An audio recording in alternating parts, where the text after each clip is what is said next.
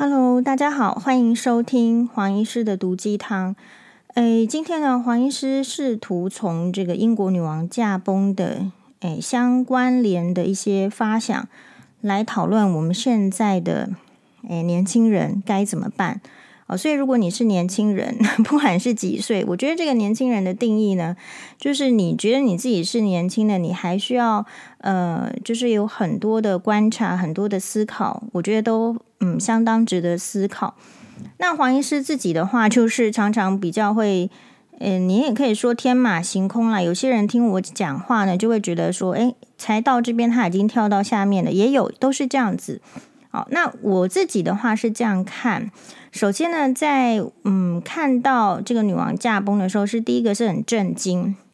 很震惊，是因为嗯前两天才看到她呃在苏格兰，就是她去世的这个城堡接见了英国新的呃号称可能是第二号铁娘子人物的这个新的女的首相，女性首相。那看起来就说还能够直挺挺的站在那边，虽然拄着拐杖，气色看起来不好。那个时间我就有注意到，奇怪他的手臂是怎么样一片淤青。好，不过对我来讲，可能就是有一些在医院照顾老人的病病呃病病情的这个经验啊，有去过老人医学科啦，里面里面全部都是老人。那其实老人很容易这样，特别就是他只要打一个针，他一定整片都淤血，或者是你随便碰他一个皮。呃，他这个皮就会剥落。好，所以比如说像之前在网络上有人想要黑这个黄医师，说什么对婆婆怎么样去扎她什么，这个都不可能。因为我知道最危最什么最危险的状况嘛，你知道你随你只是随随便便对一个老人，他看起来就很严重的样子。好，所以第一个就是说，你不要以为老人是很好照顾的，事实上老人他只要一摔倒。他可能在一个浴室一跌倒，他没他可能没有多久，他就他就拜拜了。好，那当然这次女女王真正的过世的病因我们并不知道，但是对于她在过世前两天都还能够，甚至几个礼拜之前呢，该回信给呃有人这个澳洲的小女孩寄信给她，跟她分享说自己也很喜欢嘛，然后问女王一些事情也都有她的呃女士。代笔，然后回信，这些事情就是从他二十一岁发誓要替人民做一个 service，service 就是服务这样子的概念，持续一直到人生的最后。我觉得这一点是非常值得敬佩的。假如说是以华人的话，好，不要讲任何一个君主了，就是一般人人生的最后看到的最不大部分是躺床，躺在床上。那呃，不要讲工作，就就算他想工作呢，全部旁边的人就会劝他说不要工作，对吧？所以一个人到底对于他自己人生要怎么样的经营，然后怎么样是达到自己人生的这个，呃，有有有一个英文叫 fulfill，就是是不是能够全全力的这个贡献出来？其实每一个人的那个要求标准是很不一样的。好，那因为有这样子一个想要在历史上不要输给伊丽莎白一世，因为伊丽莎白一世呢，其实是就是没有结婚，然后就是历史上也是那个时代，伊丽莎白的时代是英国帝国非常强盛的时代，所以当伊丽莎白女王二世即位的时候，其实她内心可能是存在一个我要建立一个怎么样的伊丽莎白二世的时代。哦，所以这个在她心中，然后我们也看看她这样子在见证了这英英国帝国的兴衰哦。好，那因为有这样子一个非常就是受到人家爱戴，而受到爱戴的理由当然是非常的自律，然后奉公守法啊、甚至呢，是不是有因为这样子的身份忍耐他婚姻中不该忍耐的？哦，所以英国的人民说，或者是说你看到这样的女性，你其实是非常敬佩的。那所以一切都是个对比，一个非常值得敬佩的女王，再对比一个有非常多风波的继任的查尔斯王子跟他的呃太太，也就是卡蜜拉继位的时候，当然大家的内心会有一个明显的对比。比如说你人，你你是丑的没关系，可是你不要站在那个美女旁边。你是你是很丑没关系，你不要站在帅哥旁边，那个落差哦，其实不会让大家这么有感。可是刚好查尔斯王子是站在女王的旁边，卡蜜拉可以说是在民众的心里就是站在戴安娜的王王妃旁边，所以这种落差感会非常非常的明显。哦，所以其实我在那个女王那个时候说医疗监护，也就是说大概就是说医生要去所谓的医疗监护。我今天看起来应该是猜，就是说什么时候，哎，要要去要要断气了，要一一直线了，要注意他的呼吸，要注意他的心跳。所以那个时候我就心里想说：天哪，这 接下来就是查查尔斯王子要继位了，要继位。当然有一派的这个说法呢，是认为说，哎，看到卡蜜拉跟这个查尔斯王子结婚啊，戴安娜王妃是一九一九九五年跟查尔斯王子离婚，然后在一九九七年在法国的呃巴黎的一个地下道里面被狗仔队媒体追逐之后发生严重的车祸死亡。那我记得，嗯，这个查尔斯王子好像是在。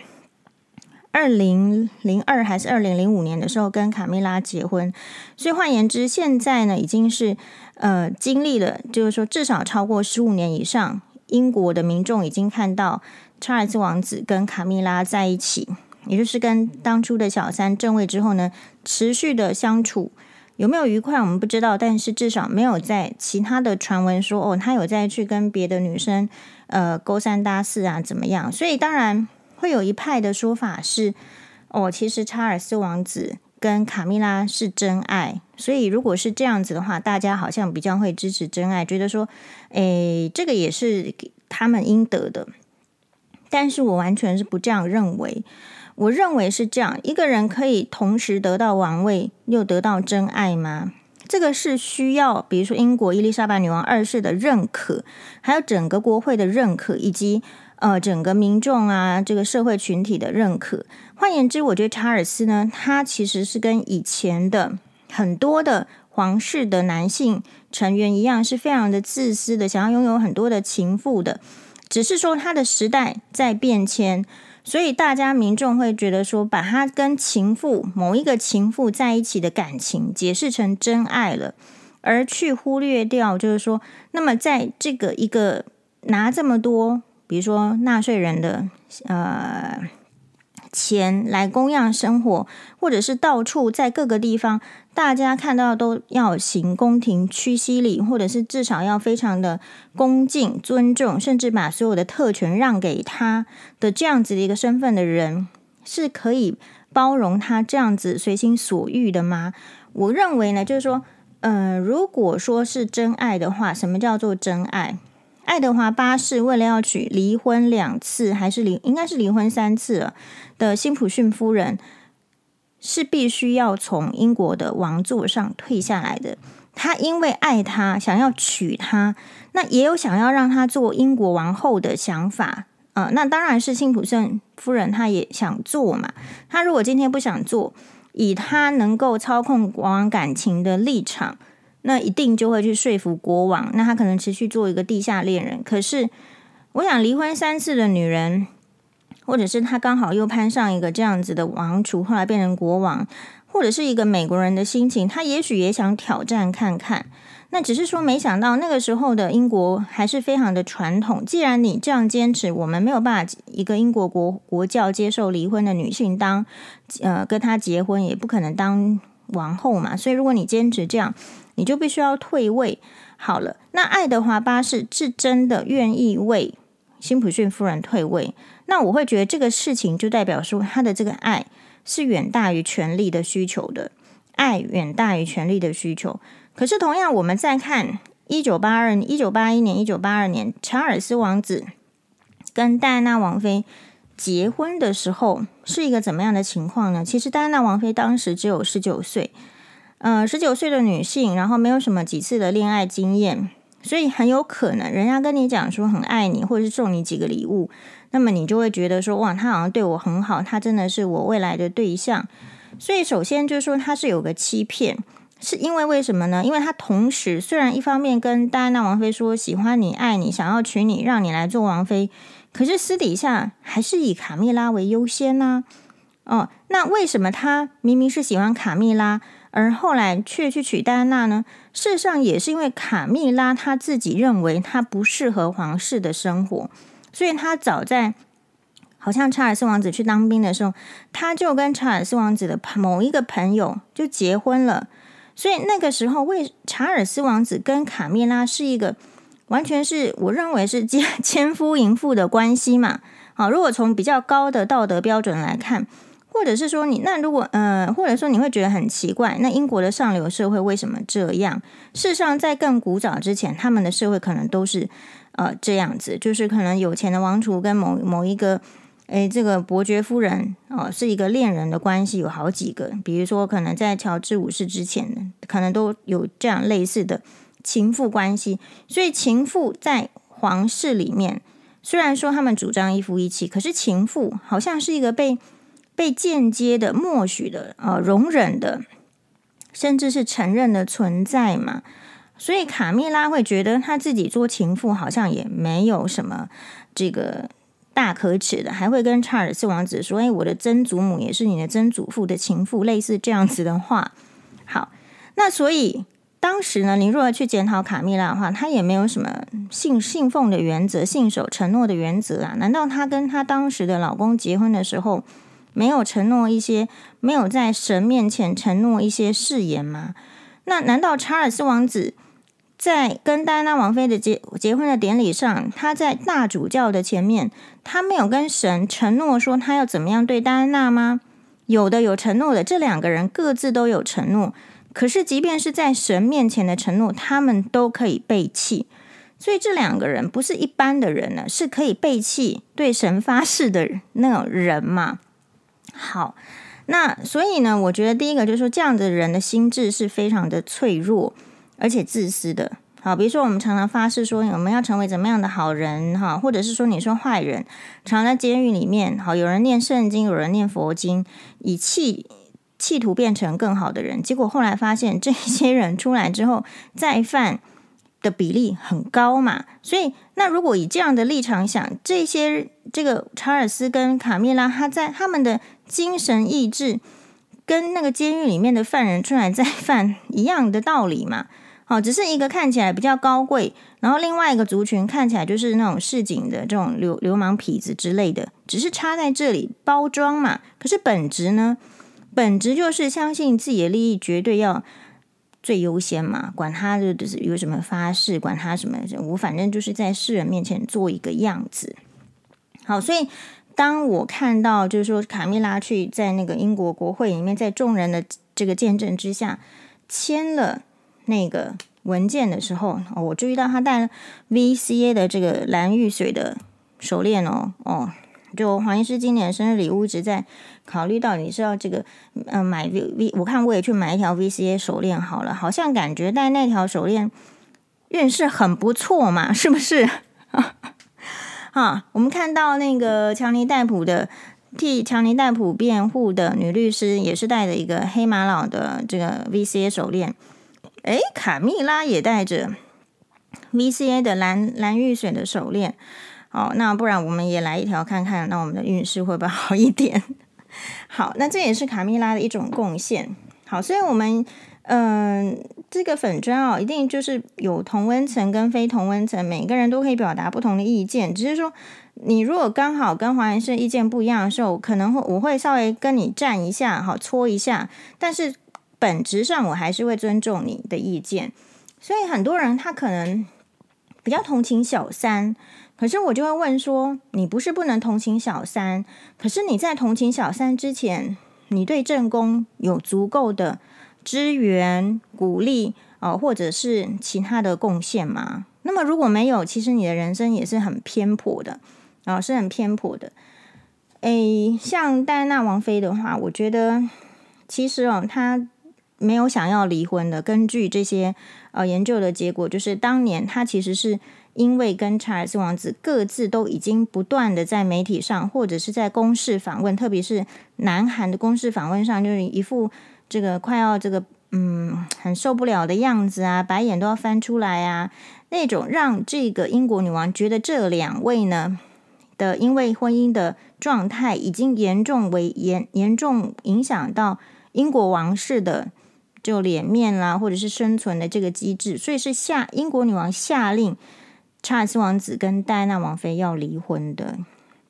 好，所以如果今天是戴安娜王妃主动想要离婚，或是怎么样，其实她并没有嘛，对吧？所以其实，在整个这个婚姻里面，受到损害比较多的，我认为不是查尔斯王子，也不是卡蜜拉王妃，事实上是戴安娜王妃。有些小三是这样，她比较特别，是她可能就像是卡蜜拉一样哦，就是在这个跟。呃，男生结婚之前，他们就长期的关系，可是他可能是长期没有结婚的，因为这个男生或者说他们真的真的有感情。你说跟一个男人有感情，结果跟另外一个男人结婚，然后你说结了婚之后又因为这个 原来的男人离婚了，那你又跟原来的男人离婚，然后再去在一起。卡蜜拉在我眼中是非常利益导向的人。那你说利益导向的人可不可以呢？这个社会上绝大部分百分之八九成都是利益导向的人，没有错啊，只是说会不会被翻出来讨论而已。但是身为王室成员，可以那么的利益导向吗？哦，对我来说，王室成员他有几个意义。除了说啊，他是君主立宪的代表，就是君权的象征，象征君主，象征君主。我在前一集有说过，好处呢，我认为就是可能会避免在政权轮替的时候的那种不稳定、哈血腥的镇压啦、斗争等等。君主如果说有一个人，他的品性、他的坚持，还有他赋予的。地位的话是有可能必须呃要让人家就是说比较给他一个尊重，所以也有可能会听他的协调，所以这个是这个君呃这个君主立宪下君主他所代表的意义，所以他们会说君主是不能够干政的，而伊丽莎白女王，我相信日本天皇也是都是不干政的非常良好的范例。反过来说，如果他今天干政了。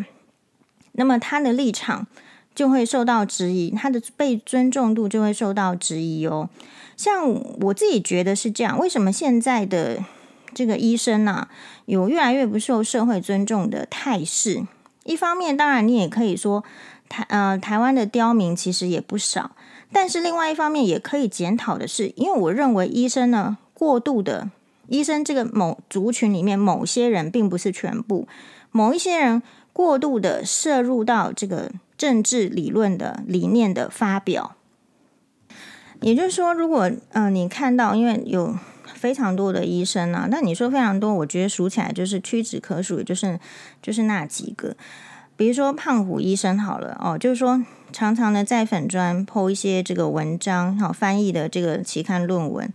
那么，因为翻译一些论文给社会群众，是因为就是社会群众不见得有阅读医学论文的能力。好，但是如果说有一篇论文是讲高端，好像没有什么效的时候，诶，他又没翻译这个论文了，又不去解释这一篇论文了。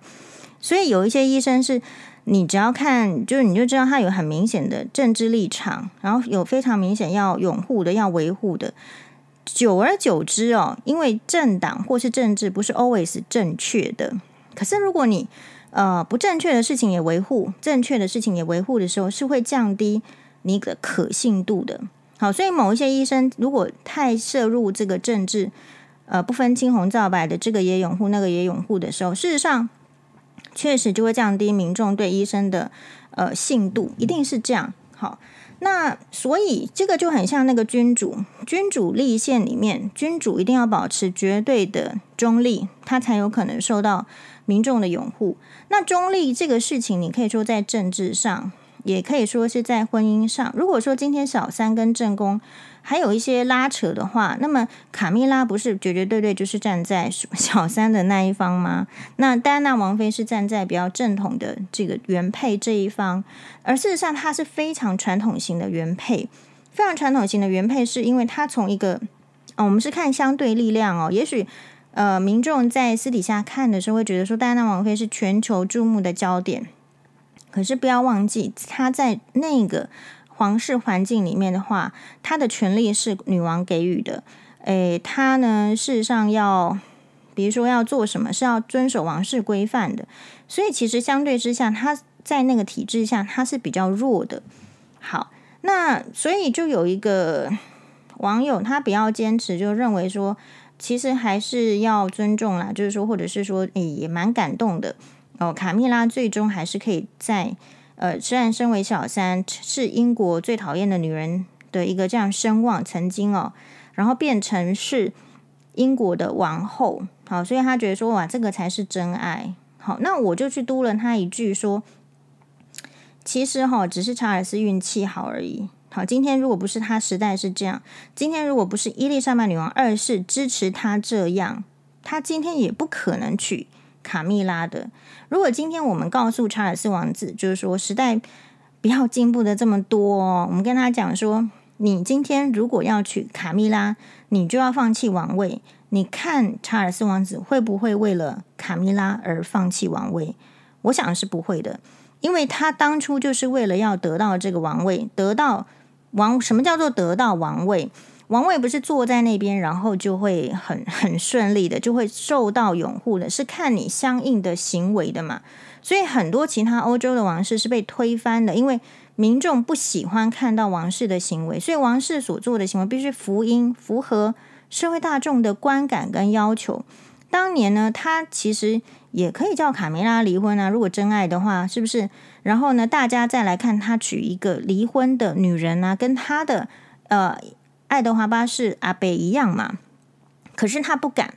因为呢，这个英国伊丽莎白女王二世不是一个正统的皇族出身，他们全家哦。伊丽莎白女王二世，呃，这个二世女王的妈妈当初呢，其实被她的爸爸求婚了两次、三次都没有没有答应。为什么？因为他不想要成为皇皇室的核心人物，觉得那样太拘束了。是他的爸爸，也就是乔治六世，再三的跟这个贵族小姐，也就是他的妈妈伊丽莎白，那名字也是伊丽莎白。啊，伊也就是伊丽莎白皇太后再三保证说，他是不可能继位的，他是第二个王子，他不可能继位的。然后呢，才娶到手，所以表示他们这个家庭本来是跟王位是没有相关联的，没有相关联的，本来跟王室的王位没有相关联的人，对自己得到的王位一定会更更加努力的去维护。哦，去这个正统，而且重点是避免重蹈覆辙。所以我想，这个是呃，查尔斯王子他根本应该从小听到大的。他这个爱德华八世的故事，一定从小听到大。他在内心中很可能就印下了一个印象，说我不能，我不，或者是人家就这样洗脑他，不要跟这个爱德华八世阿贝一样哦。所以他很有可能是这样，所以他才会听其他的人的建议，比如说伊丽莎白皇太后。的侍女其实就是戴安娜王妃的奶奶哦，所以那这样这两个人关系很好，所以就促成他们的孙子孙女在一起。呃，那查尔斯王子当然他那时候有他的真爱，不就是卡蜜拉吗？可是卡蜜，看查尔斯王子的个性很烂，就是卡蜜拉都已经弃他而去了，他还是不能够放弃卡蜜拉。那他不能放弃卡蜜拉，难道不是他用王子王储的这种权威去压迫另外一个男人，也就是卡蜜拉的老公吗？是，所以他这个人是把他的权利置于别人的呃人权，或者是婚姻权，或者你说配偶权也好，或者幸福权之上的之上的哦。所以这样的人会得到敬重吗？我是没有。好，所以我就说，为什么就有人就说。哎，没有，是我先说。其实英呃，伊丽莎白女王真的，她是支持查尔斯王子娶戴安娜，啊不，娶娶戴安娜当然是真的。后来其实也是支持娶卡蜜拉的。皇室中真正不支持查尔斯跟卡蜜拉的，就是伊丽莎白皇太后，因为她更受贵族贵族教育，她的时代更古古老。所以她是一定有一些是不能接受，但是你看她这样子古老不能接受的女，就是女性皇太后，好，她是希特勒称为英国最危险的女人，因为她在英国跟这个呃，就是大家在世界第二次世界大战的时候，对英国的鼓舞人心啊，哈什么起到非常大的作用。这样子，所谓希特勒称为英国最危险的女人，也就是伊丽莎白皇太后，她其实不支持卡蜜拉的。但这样子的，好像很保守状态的人，其实他是支持同志的。他周围的很多的，呃，就是他的侍从啦，哈，其实是其实是同同性恋者，哈，是同性恋者，是同志。好，那跳回来说，所以当我这样讲的时候，就有一个网友就去那个就贴了一张图，这个图其实就是 Google 用英文打说，Did the Queen go to？比如说 Charles and Camilla's wedding 这样类似这样，然后他就打了一个这样，然后 Google，然后 Google 就出现了一篇说这个好像是没有去，不是好像上面就写说 did not，did not 就是强调了，不然他用 didn't，did not 没有去哦，没有去就这样，然后他就用这一篇 Google 的回文来就是说来呛我说。你是您是不是？但是又说您了哈，所以你 你其实如果要呛人家，就不要说您好不好？您是活在平行时空吗？好，就是说英国女王是有趣的啊。那我今天提出来是什么？就是说，或者说我跟这今天这个主题是怎么样？就是说，其实我非常非常的 shock，就是我不知道大家有没有跟我一样的，渐渐在人生中越来越来越发现，就是说。真正很有能力、很有知识的人啊，他们常常是比较谦虚的，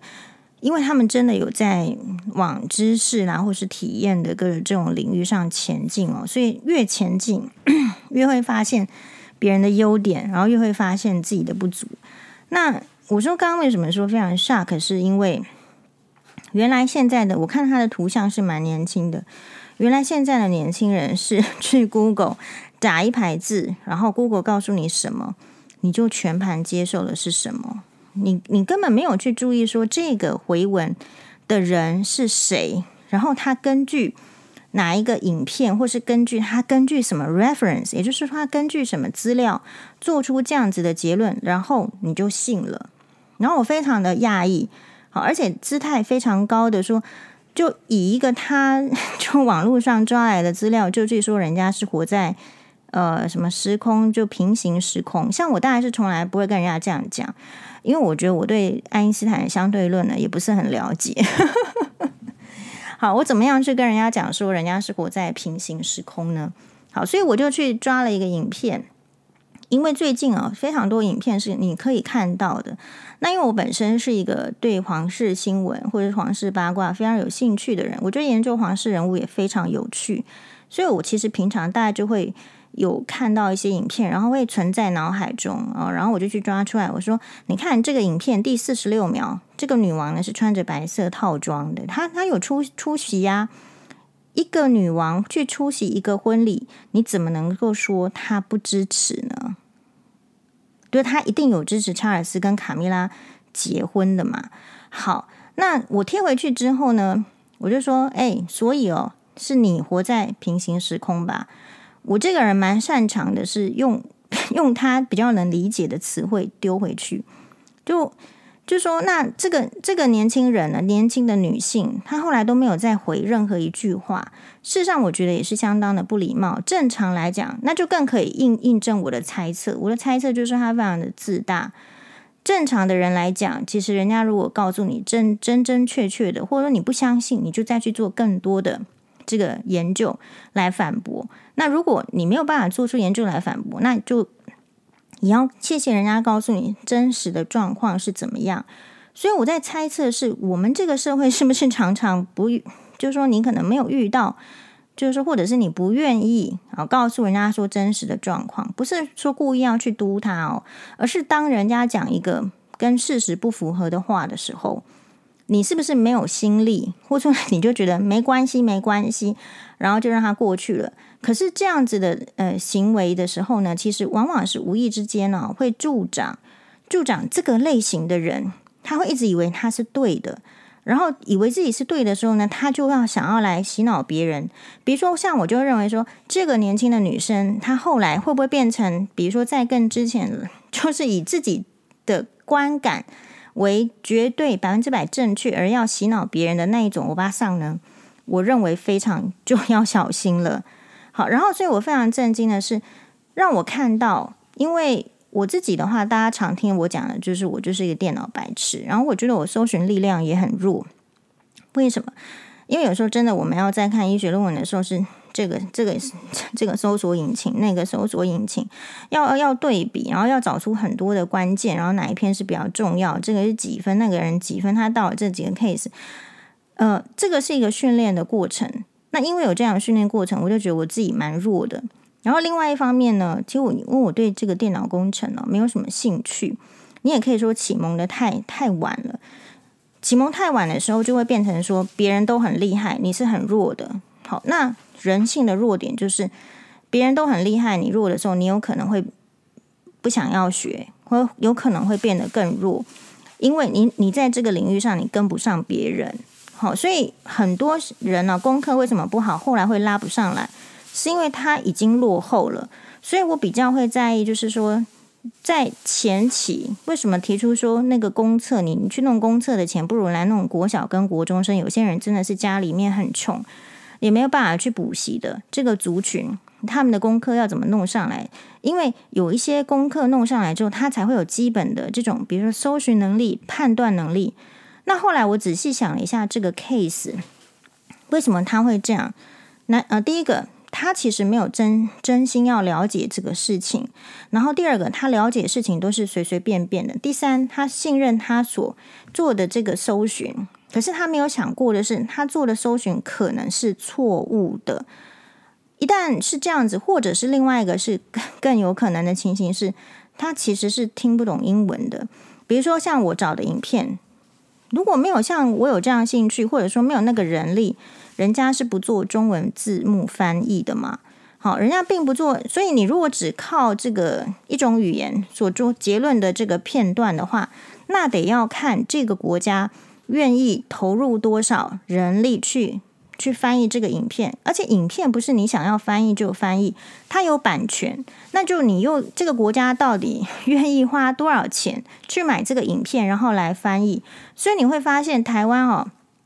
在这方面的投资相对也比较少，那理由就是民众表现得好像没有兴趣，或者是就被上端有这个权利去决定要投钱的人觉得说啊，这个对你没有用啦，所以就不会去翻译。好，那所以他为什么直接是 Google 打，他不去看那些影片呢？更可能的原因是他不会听得懂那些没有翻译字幕的英文在说什么。人都是这样哦，我在更之前的 podcast 也是有提过，我就觉得说，如果今天我不会去看德国的影片，因为听不懂德文呐、啊；我也很少看法国的影片，因为听不懂法文呐、啊。好，那更不要讲，就是说可能是西班牙的这个影片咯，如果没有翻译，我根本无从接触，无从了解。那我的知识环境，呃，或者说我所理解的这个这个经验的广度哦。所以就会就会很狭隘，但是我可以看什么呢？我可以看日本人去呃西班牙留学，然后拍的那些他去奥利逛一逛啦，所以 或者是他在西班牙的经验，因为他讲日文，那我又听得懂了。所以这些哦，都是你很难去真正去有没有想过是这样？那所以为什么我说就是我很不喜欢 这个深绿都很喜欢的？或者是说绿营都很喜欢的翁达瑞教授，我是不喜欢的。为什么？因为就是站在学术研究的立场，你要拿这个学术研究的教授的这个 title 来说服别人，可是你的名字是不能秀出来的。那你讲的话可信吗？那一些 Google 上面的言论，是不是没有敢真实的露出姓名？因为真的说出来，那可是你讲这个话会被人家嘲笑啊。所以在我看起来，就是如果。没有办法很，呃，就是拿出自己的真实姓名，好来做一个就是负责任。因为真实姓名是这样子，比如说，如果一个教授，他十十句话里面有八句是错的，或者是九九句是错的时候，那你觉得他担得起这个教授这个名称吗？他肯定是被笑的。好，那反过来说，如果说这个教授并不是他的真名，然后也。大家也搞不清楚这教授的真名是什么的时候，换句话说，是不容易影响到他的现实生活。好，那他对自己这么保护，这么自私，那他为什么要来影响大家的生活呢？这个我就会质疑。哦，所以每个人看到的点是不一样。然后另外呢，我们今天这个高雄大橘为重女士哦，她有发一个文章给我，不过我们下一集再讨论好了。马丹呢？